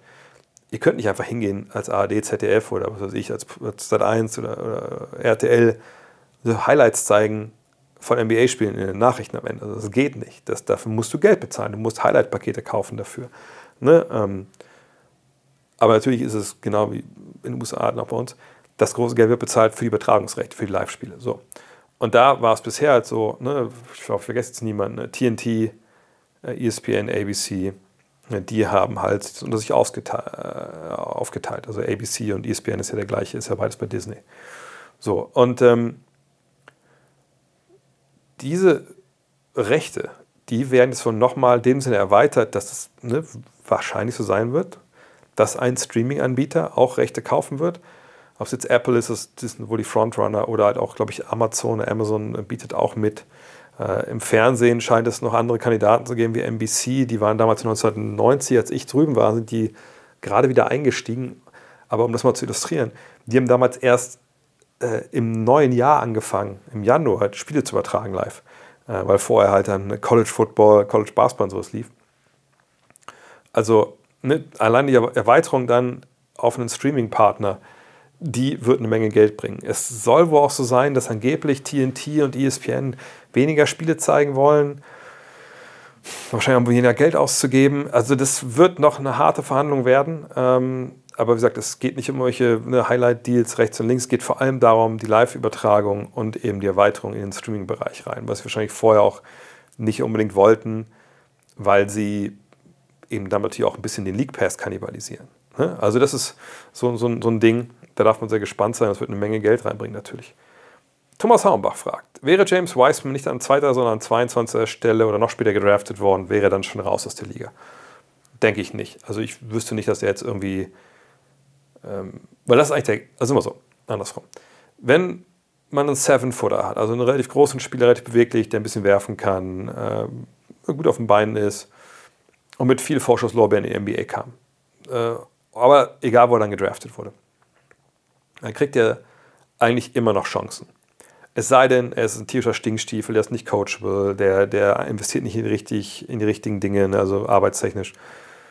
Dann lässt man ihn natürlich fallen. Aber wenn das alles irgendwie stimmt, dann wird er eigentlich eigentlich sogar noch länger beschäftigt, als man das vielleicht äh, tun würde, wenn es ein 1,98 Meter Mann wäre. Einfach weil diese Spieler seltener sind natürlich mit der Länge, mit der Beweglichkeit, weil man davon ausgeht, dass solche Spieler auch ein bisschen später halt ihr volles Leistungspotenzial erreichen, einfach weil sie lang sind, weil sie ein bisschen länger brauchen, um Sachen zu verinnerlichen als Big Man. Und von daher, ja, der hätte auch an 22. Stelle noch seinen. Äh, geht doch mal die Kader durch, wie viele Spieler ihr findet. Ähm, so 7-Footer oder 2,11 Meter Spieler, 2,10 Spieler, die noch nie wirklich was gerissen haben, weil die immer noch einen Job haben in der NBA.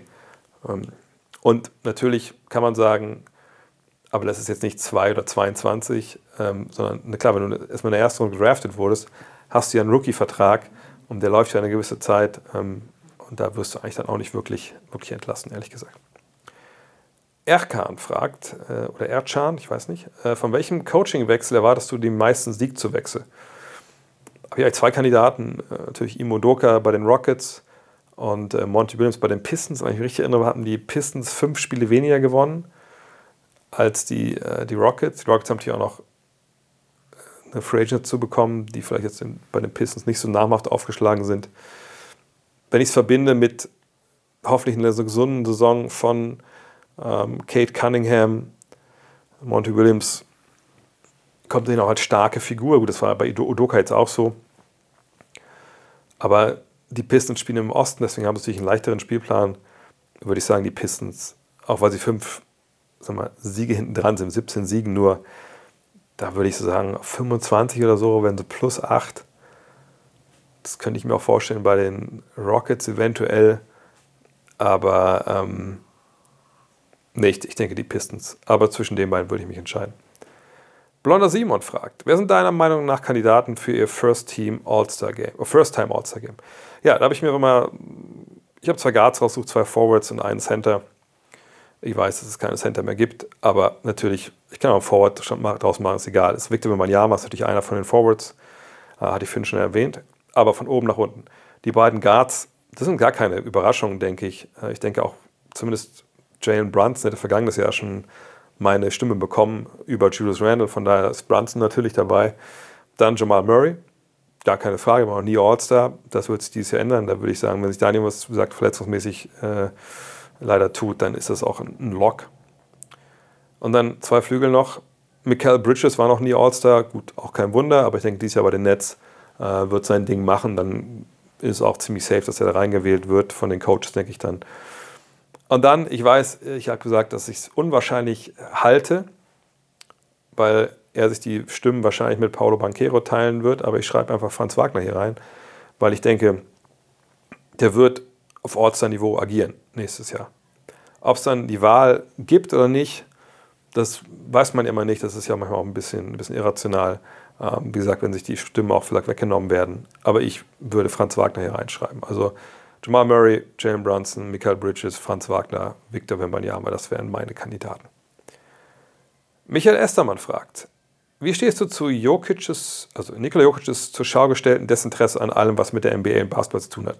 Anfänglich war es ja noch erfrischend, dieser chronisch verbissene Kampfmodus von einigen Spielern kann auch anstrengend sein, aber irgendwie finde ich seine Ich mag nur Familie, Pferde und Serbien-Haltung gepaart mit sehr demotivierten Auftritten langsam etwas, naja. Ich mag auch Familie, Hunde und die Schweiz, aber wenn ich in der NBA unter Vertrag stehen würde, würde mir klar, dass ich hier einen Traum lebe, der den meisten Menschen verwehrt bleibt. Damit will ich Jokic auf gar keinen Fall seine Klasse absprechen. Er ist einer der besten Spieler und wahrscheinlich auch einer der dominantesten in diesem Jahrtausend. Aber bei mir macht sich immer ein, wenn es dich so nervt, in Denver zu sein, hör doch bitte einfach auf breit. Ja, aber ich, ich sage es einfach mal so, so hart, wie ich das sagen kann, aber ich hoffe, es kommt nicht so, so hart an. Das ist ja dein Problem. Das ist ja das Problem, wie Finn meinte, auch beim Gefühl äh, für die Clippers. Das ist ja okay, wenn das bei dir so ankommt, dann, dann hast du deine Gründe dafür und du hast sie auch hier auch in dem Fall äh, nahegelegt. Ähm, ich würde mit allen Sachen fast sogar mitgehen hier, also mit diesen zur Schau gestellten so und so, gar keine Frage, aber Womit ich nicht äh, mitgehen könnte, wäre jetzt halt diese äh, demotivierten Auftritte. Also ich wüsste nicht, wann ich die äh, gesehen habe. Ähm, also wird es nicht nochmal, dass er aufs Feld gestuft und sagt, komm, heute mache ich, mach ich gar nichts, macht ihr euer Ding. Also wenn du jetzt Spiele meinst, wenn du Pressekonferenzen meinst, Interviews etc., who cares? Also ich, ich bin kein Pressekonferenz-Fan. Und auch kein, weiß ich nicht, äh, Instagram Live-Fan. Ich bin Basketball-Fan. Ich, wenn ich ihn Basketball spielen sehe, sehe ich niemanden, wo ich auch nur eine Zehntelsekunde den Eindruck habe, der wäre jetzt aber lieber irgendwo anders. Der würde lieber auf dem Sulki sitzen und im Kreis laufen. Oder im Kreis laufen lassen, er fährt ja dann nur mit. Nein, dann sehe ich jemanden, der, genau wie, wie der, ähm, wie heißt der, Michael auch schreibt, dann sehe ich einen der besten Spieler, die wir derzeit haben. Äh, der wird wahrscheinlich auch ein Hall of Famer sein, der wird, das ist ein Champion, das war der beste Spieler des Meisterschaftsteams. Der war vergangenes Jahr in den Playoffs nicht zu stoppen. Der war schon zweimal MVP, hat das dritte Mal werden müssen. Hat vergangenes Jahr 25, äh, 12 und 10 aufgelegt mit 38% Dreierquote und aus dem Zweierbereich 68%. Ich wüsste nicht, wo ich da irgendwie das Gefühl bekommen könnte, dass der nicht Basketball spielen möchte. Zumal das ja auch irgendwo äh, unterstellen würde, dass dieser Junge so krank begabt ist, dass er quasi nicht dafür arbeiten muss und nicht groß was dafür tun muss, dass er den Rest der NBA einfach mal komplett auf links dreht seit Jahren. Das, also, ich verstehe, was ich meine, das, das macht ja eigentlich keinen Sinn. Was ich mir aber durchaus vorstellen kann, wo ich denke, wo der Michael recht hat, Jokic hat keinen Bock auf den ganzen Zirkus drumherum.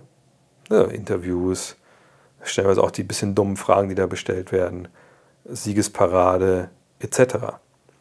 Das ist, glaube ich, auch für einen Jungen, der, und jetzt nicht mehr ganz jung, aber, ne, aber für, für einen jungen Mann, der eigentlich aus einer ganz anderen Ecke der Welt kommt, wo es um ganz andere Dinge geht, ne, wie ich das verstehe, auch aus einer Ecke, die auch in Serbien, die Einwohner sind ja auch aus dieser Ecke, wo kommt, auch sehr bekannt dafür, dass es eher so ein bisschen stoische Leute sind.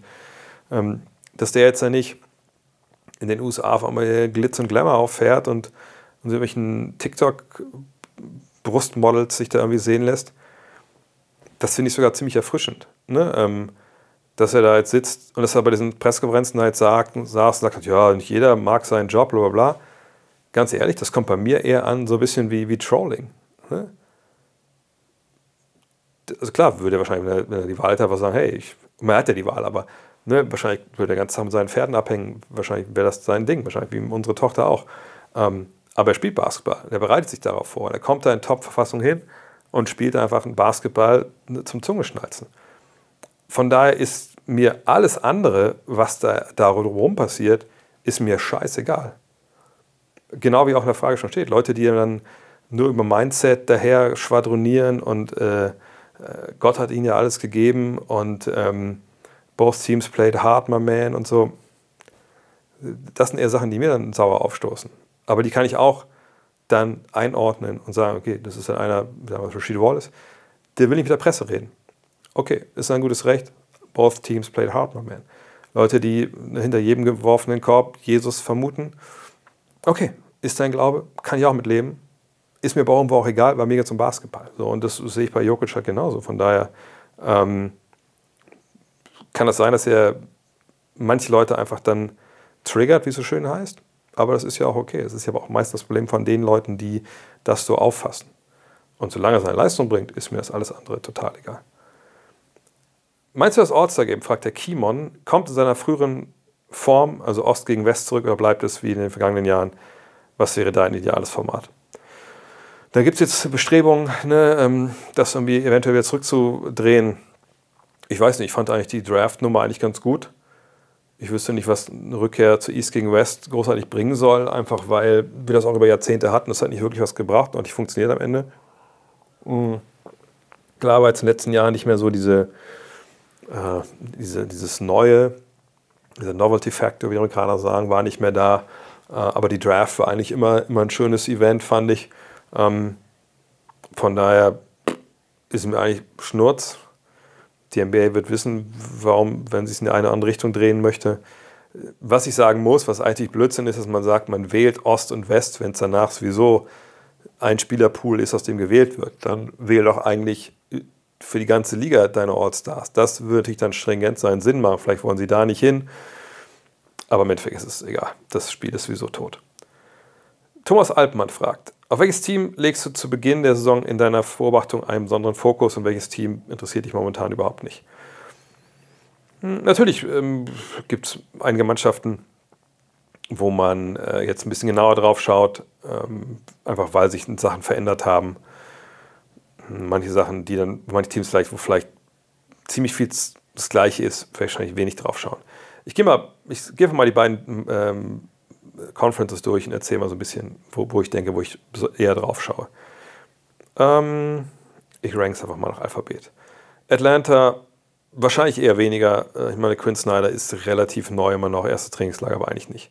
Boston, ja, da werde ich drauf schauen, einfach um zu sehen, Holiday, wie starten sie, wie gut sind die, was, was sind so die defensiven Learnings aus dem vergangenen Jahr, wo nicht alles gut lief. Wie sieht das mit Missoula jetzt aus? Das auf jeden Fall. Brooklyn, ja, ich will Ben Simmons sehen, gucken, wie der spielt, von daher gucke ich da drauf. Charlotte, naja, Brandon Miller und so geht mir erstmal, ist mir erstmal egal. Chicago, ist mir erstmal egal, ist more of the same. Cleveland, ja, gucke ich echt drauf. Will Evan Mobley sehen, was da passiert. Detroit, Kate Cunningham, ja, da möchte ich schon gucken, ob da ob es Fortschritte gibt, was machen die Big Men da. Pacers, ja, würde ich drauf schauen. Ist eine Mannschaft, wo ich sage, äh, die haben eine Chance wie Orlando, habe ich auch in der Central Division gesagt, äh, auf ein Niveau zu springen, wo sie playen äh, zum Beispiel können. Milwaukee, klar, No-Brainer. Ähm, Dame will ich sehen. New York will ich eigentlich immer sehen. Fehlt so ein bisschen jetzt der Faktor, direkt zu Beginn drauf zu gucken, aber auf jeden Fall ein Team, wo man später drauf gucken kann und sollte, äh, einfach weil das Spaß macht, die zu sehen. Orlando, klar, vorher drauf gucken, was mit den, mit den Wagner-Brüdern ist es eine Mannschaft, den nächsten Schritt gemacht hat, äh, was mit anderen, was mit Bankero und anderen Youngstern. Das wird, glaube ich, spannend. Philly, wahrscheinlich erstmal eher nicht, bis die Sache damit Harden geklärt hat. Toronto, ja, gucken, was Rajakovic macht, äh, wie, wie Schröder da reinkommt, welche Rolle er spielt. Washington, erstmal nicht. Dallas, ja, klar, mal gucken. Ne, was, äh, wie, wie, gehen sie mit ihrer Tiefe um? Ne, was ist mit, mit Jokic und Irving? Wie gut kommen die zurecht? Wie kommt Grant Williams da an? Das ist schon interessant. Denver, ja, ist der Meister. Christian Brown will ich sehen. Julian Strother, von dem sie jetzt eine Menge halten, äh, habe ich jetzt viel von gehört. Golden State, klar, was mit Chris Paul, das möchte ich wissen. Houston, naja, ehrlich gesagt erstmal nicht. Clippers, schon, weil ich wissen möchte, wie die Offensive ist. Ist noch so eine Steinzeit-Offensive vergangenes Jahr oder haben sich da ein bisschen was getan? Lakers, ja, will sehen, wie es alles zusammenpasst. Äh, jetzt, wenn sie mal ein Trainingslager zusammen hatten. Memphis, erstmal nicht. Die 15 Spiele ohne John Morant ist schön, dass sie jetzt auch eine Smart dazu haben und so, aber das ist ziemlich erstmal weniger. Timberwolves, äh, ja, ja, sagen wir ja, ich will gucken, wie sie jetzt strategisch, taktisch mit den beiden Big Men umgehen. Pelicans, ja, ich möchte sehen, was mit sein ist. Thunder auf jeden Fall mit das interessanteste Team dieses Jahr, ne, mit, mit, äh, mit Crowder, sage ich schon, mit ähm, Chad Holmgren. Phoenix, klar, möchte sehen, wie das zusammenpasst mit den drei Superstars. Portland, ich will gut Henderson sehen, von daher ja. Kings, wahrscheinlich erstmal weniger, weil es viel von dem Gleichen ist. Sie wollen physischer spielen und das kann ich mir noch ein paar Wochen angucken. San Antonio, klar, möchte ich sehen. Ähm, Wemby, äh, da werden wir auch wahrscheinlich alle wirklich mit vorgehalten, mit Hand vor Mund äh, raufschauen, weil wir denken, das kann nicht sein. Utah, nee, das kann ich mir auch später angucken. Also alles in allem, zwei Drittel der Liga gucke ich besonders drauf. Das war vielleicht ein bisschen zu viel, aber so ist das nun mal. Gavin80 fragt, wie wahrscheinlich siehst du eine Rückkehr eines Seattle-Teams in die NBA? Hashtag Bring Back Our Sonics kommt mir in meiner Timeline immer wieder mal vor die Nase. Als alter Sonics-Fan, dank Detlef Schrempf, fände ich das auch einfach klasse. Ja, es soll zwei Franchises geben, die dazukommen, nachdem der Media Rights Deal dann ausgehandelt ist. Dann weiß man, wie die finanzielle äh, Lage ist die nächsten Jahre. Dann denke ich, gibt es die, gibt's die, ähm, äh, die Expansion, wenn 4 Milliarden auf den Tisch gelegt werden, denke ich mal, es wird immer mehr. Ähm, und dann denke ich, Las Vegas und Seattle ist eigentlich eingebongt, dass die das dann bekommen. Tony Horn fragt, da es diese, also nächste Saison, ein Kobe Bryant Magazine äh, von euch geben wird, einfach eine direkte Frage. Welches ist dein Favorite Kobe Moment oder gab es ein spezielles Spiel, was dir in Erinnerung blieb? Wie viel Schaden könnte heutzutage in seiner Bestform aus 2005, 2006 für anrichten? Beste Spiel. Ähm ich krieg irgendwie nicht dieses Spiel damals gegen Portland aus dem Kopf mit dem Alley von Kobe auf, auf Shaq. Ähm ich weiß nicht, ob das das Beste. Wahrscheinlich fand ich das beste Kobe-Spiel, aber da war natürlich viel, viel drin. Sein letztes Spiel habe ich auch immer noch irgendwie vor Augen. Ähm das Ding gegen Dallas damals, das war mit den 70 Punkten in, was war das, wie viel, drei Vierteln, das war wahrscheinlich mit das Geilste, äh, was ich so gesehen habe von ihm. Ähm, aber da war natürlich auch kein, ging es nicht um Titel. Aber ja, wahrscheinlich das Dallas-Ding ist, was mir am präsentesten ist. Ähm, seine Topform 2005, 2006. Ich weiß, dass es statistisch seine beste Saison war, damals mit den 35 Punkten. Das war aber auch eine, eine Zeit, wo, sag ich mal, ähm, naja, da ging es jetzt nicht um, um, so super viel vielleicht. Ne, ähm, das lag natürlich auch an der Mannschaft, die er da hatte. Ich mochte eigentlich den, den späten Kobe lieber, ne, als er mit Gasol auch die Meisterschaften gewinnt. Ähm, auch weil er seine Ego-Shooter-Tendenzen da weitgehend dann ausgelebt hatte. Nicht komplett natürlich, aber weitgehend. Ähm, aber klar, heutzutage, ich meine, auch jemand wie Tracy McGrady packt die heute in die NBA, die würden genauso funktionieren. Äh, die würden, ja, man hat damals schon 6 Dreier genommen, äh, 5, 6 Dreier genommen. Ähm, die würde heute noch ein bisschen mehr nehmen. Ähm, das wäre schon, das wäre schon ungefähr so wie damals. Also ich glaube nicht, dass es jetzt heutzutage viel, viel mehr wäre. Ähm, klar würde schon öfter Richtung Korb gehen.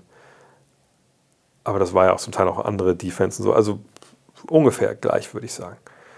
Ähm, ansonsten ist es so, dass äh, Kobe natürlich einer wäre, der, wenn er heute spielen würde, sicherlich mehr davon leben oder könnte es mehr aus und dass einfach wirklich eine, die, die, die Mannschaften kleiner geworden sind, der könnte mehr in die Zone gehen, etc. Aber alles in allem, glaube ich, das ist schon, schon sehr nah an dem dran, was damals war. René Schley fragt, höre gerne den Hall of Game Podcast, würde den auch gern nach den 76 Spielern weiterhören. Gibt es Ideen, den weiterzuführen? Zum Beispiel, welche Spieler gehören eigentlich noch in die Liste oder welche Spieler gehören da zwar nicht rein, aber findet ihr trotzdem überragend? Ich hoffe, der Podcast rechnet sich nun auch für euch. Ja, natürlich, wir haben auch öfter schon mal überlegt, ey, man kann ja so viele geile Sachen machen, man kann auch ein geiles Spiel von damals mal auseinandernehmen. Also Ideen gibt es genug, nur wir müssen erstmal die 76 Leute durchgehen. Äh, ich meine, wenn wir jetzt immer zwei pro Monat machen, dann brauchen wir erstmal, ich will jetzt nicht lügen, aber glaube ich drei Jahre, um überhaupt mal durchzukommen. Von daher, das sind alles Sachen, die wir uns ähm, äh, andersrum überlegen können. Aber natürlich, äh, klar, äh, es rechnet sich, wir können uns da, jeder, was ist bei jedem, glaube ich, äh, also ich weiß gar nicht, was wir da haben, aber ich muss mal gucken, glaube ich, 500, 600 Euro kriegen wir jeder von ähm, im Monat. Wir müssten eigentlich auch viel, viel mehr Werbung für machen, aber es ist mir irgendwie auch, weiß nicht, ich vergesse das dann auch immer. Ähm, aber ja, das ist ein tolles Projekt, das haben wir gerade Dwayne Wade gehabt. Leider war das auch durch meine bisschen Überbelastung da, so ein bisschen jetzt eingeschlafen im Sommer und WM und sowas, weil es eben auch immer echt viel Zeit braucht, um sowas vorzubereiten. Also rein Podcasting ist das das Aufwendigste, was ich mache. Ähm, aber äh, ja, äh, das geht weiter. Das, also hoffen wir mal in drei Jahren. Mal gucken, was in drei Jahren ist, aber oder in vier Jahren. Aber auf jeden Fall, ähm, jeder, der dabei sein möchte, in der Steady.com Hall of Game, ähm, sehr, sehr bedankt. Sagt für, für einen Euro für jeden von uns machen wir dann ja die jeweiligen Folgen. Oder eigentlich nur so 50 Cent, ehrlich gesagt. Ähm, And185 fragt, welchen NBA-Podcast Deutsch, Englisch kannst du neben God Next noch empfehlen? Ich sage, ich höre relativ wenig. Ähm, ich höre ja pro Tag eigentlich so PTI, höre ich äh, früher noch ähm, wie den Daily Podcast mit, mit ähm, Pablo Torre von ESPN, den es ja nicht mehr gibt, leider jetzt. ESPN streicht irgendwie alle Sachen, die ein bisschen intelligenter sind, außer PTI. Das höre ich jeden Tag. Das ist natürlich wahnsinnig gut, um so generell so auch auf dem Laufenden zu sein, aber es ist eben kein ähm, reiner NBA, sondern eben ein breiterer US-Sport-Podcast, eigentlich auch eine Fernsehsendung. Ich höre ab und zu bei Zach Lowe rein, ab und zu höre ich bei, bei Bill Simmons rein. Äh, liegt aber auch an den Protagonisten. Aber in der Regel höre ich die auch eher zeitversetzt, einfach weil, wie gesagt, ich nicht meine, eigenen, meine eigene Meinungsbildung damit äh, versauen will. Ähm, auf Deutsch, klar, Jonathan kann man sich anhören, gar keine Frage. Ähm, jeden Tag NBA, aber da höre ich wirklich extrem wenig. Wir hatten jetzt in dem Magazine ein paar äh, ne, äh, empfohlen, ne, Sidelines, äh, Double Step Back, Ähm, aber ich muss auch sagen, ich kenne nicht alle deutschen äh, Basketball-Podcasts oder NBA-Podcasts. Ich höre die nicht alle, aber weil ich die Zeit gar nicht habe. Ähm, und es ist so, wie ich immer sage, ne, es ist Podcast genau wie Kommentar. Ähm, wenn immer Sachen dabei sind wie eine Stimme und es nicht nur, sagen wir mal, neutrale Worte. Klar kann man auch manchmal sagen, der wie der schreibt, das mag ich nicht. Aber in der Regel ist, ist Sportjournalismus, was die Schreiber angeht, ja jetzt auch nicht stilistisch großartig ausgeprägt. Ähm, jedenfalls ne, ist es beim, beim gesprochenen Wort immer noch ganz was anderes. Das kann also fachlich so alles top sein, aber man kommt vielleicht mit der Stimme nicht zurecht oder mit der Tonlage oder generell. Einer spricht ja vielleicht zu langsam, einer spricht vielleicht zu schnell. Sagt, du magst die Farbe der, der Stimme nicht, etc. pp. Da gibt es verschiedenste Geschichten. Von daher ähm, denke ich, sage ich immer das Gleiche. Hört euch einfach die Sachen an, hört rein überall und dann entscheidet für euch selbst, was euch am meisten Spaß macht. Denn am Ende des Tages ist es alles Entertainment. So natürlich, der eine, der eine kommt mehr über die Analyse, der andere kommt mehr über die reißerischen Headlines und über die äh, manchmal auch ein bisschen lachhaften Hot Takes. Ne, das, das, jeder macht das so, wie er denkt, dass es ihm auch Spaß macht und wie er, manche denken vielleicht auch, das muss, muss man so und so machen, um dann halt irgendwelche um Klicks zu generieren. Aber sagt, das ist ja das Schöne, dass man sich im Internet ja selber raussuchen kann, ähm, was man gerne hören möchte. Das ist ja nicht wie früher, als ich aufgewachsen bin, mit ARD und ZDF und dann vielleicht noch ein paar Kabelprogrammen. Äh, da musste man gucken, was da wann kam, sondern, oder im Radio hören, was dann kam, sondern ihr könnt euch das ja aussuchen. Von daher einfach überall mal reinhören, das kann ich mir nur empfehlen und dann gucken, was einem selber dann einfach am besten gefällt. Niklas Vogeler fragt, zockst du das neue NBA Fantasy von der NBA selbst? Wenn ja, gibt es eine Gut Next Liga? Nein, zocke ich nicht. Ich werde basketball.de wie immer mein Team machen und letztes Jahr glaube ich nicht gemacht, aber dieses Jahr wieder ein Team machen. Ich weiß nicht, ob ich die verpflichten kann auch für den Podcast, weil es ja schon Dienstagnacht losgeht und das vielleicht mit der Zeitverschiebung nicht ganz hinbekommt und ich am Wochenende nicht unbedingt was aufnehmen wollte noch. Mal gucken. Aber ich werde auf jeden Fall eins machen äh, für euch einen Podcast am Montag äh, einfach mal mein Team zusammenstellen, wie immer. Nicht um euch großartig zu helfen dabei, weil, ne, wie gesagt, ich stelle mein Team auf und dann war es das, ähm, sondern einfach um einen witzigen Podcast zu machen, ein bisschen mitzunehmen, wie ich das aufstelle und, und, und dann ist gut. Und dann werde ich eine, wahrscheinlich eine Basketball.de Division machen. Vielleicht finde ich auch irgendwie einen coolen, äh, einen coolen Preis, den ich ausloben kann und dann, dann gehen wir daran.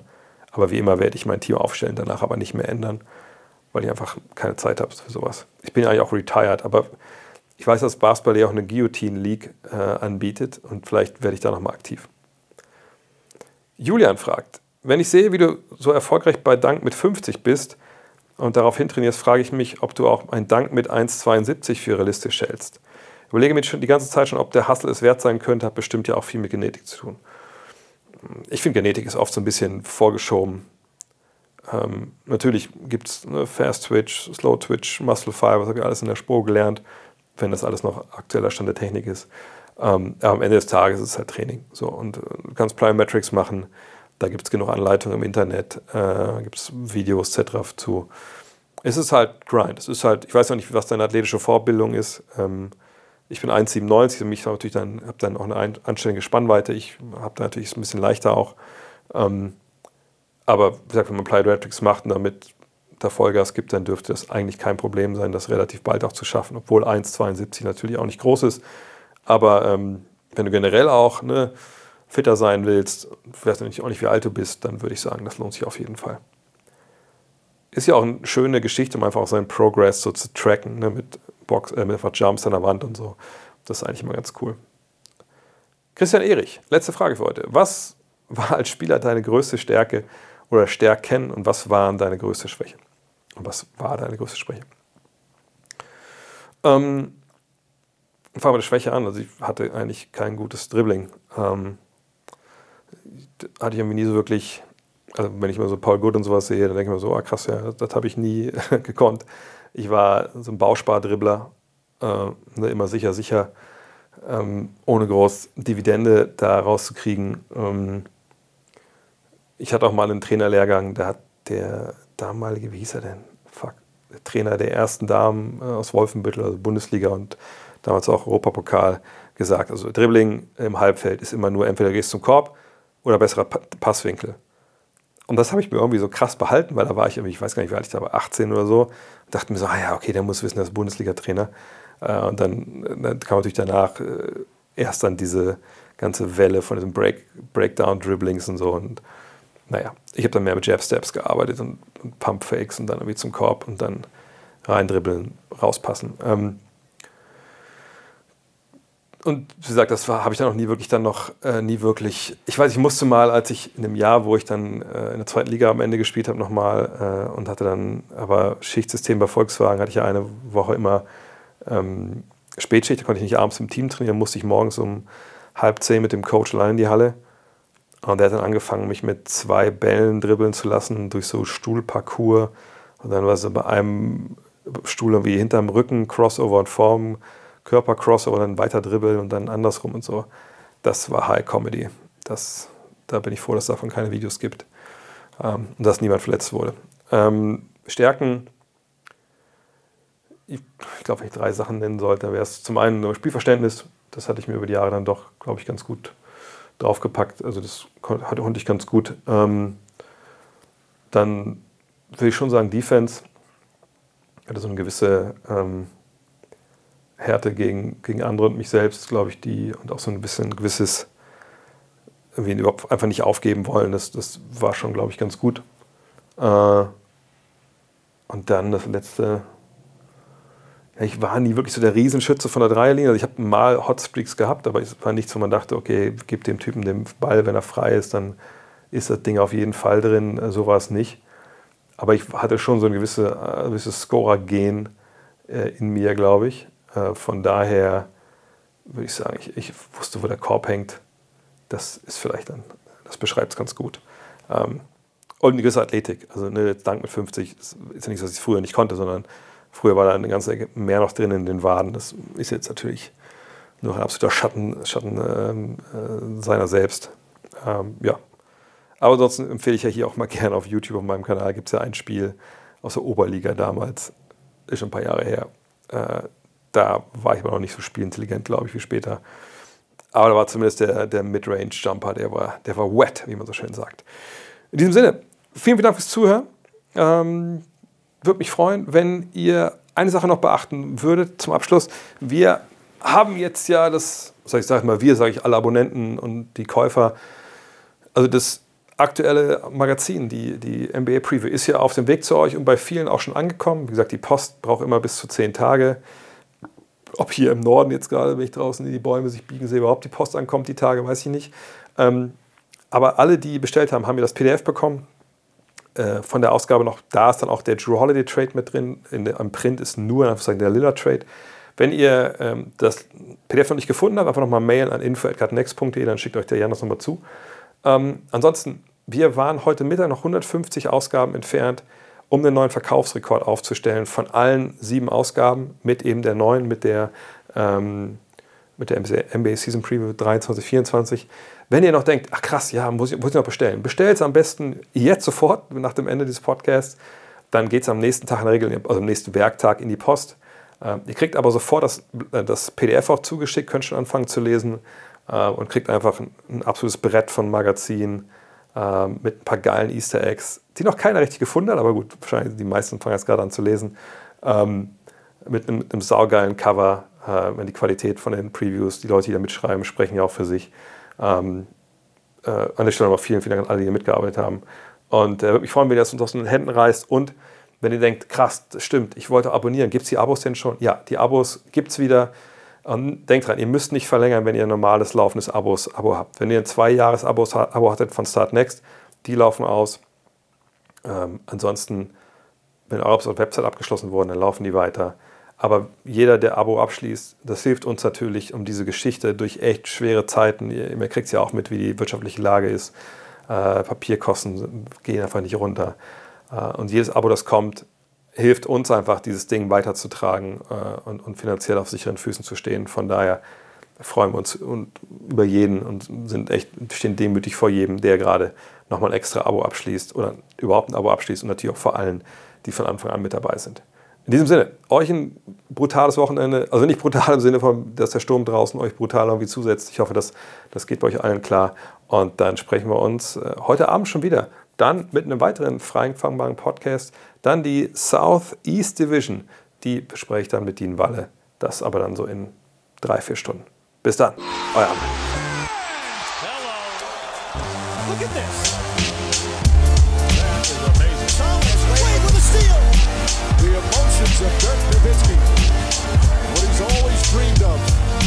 have another chance after the bitter loss in 2006.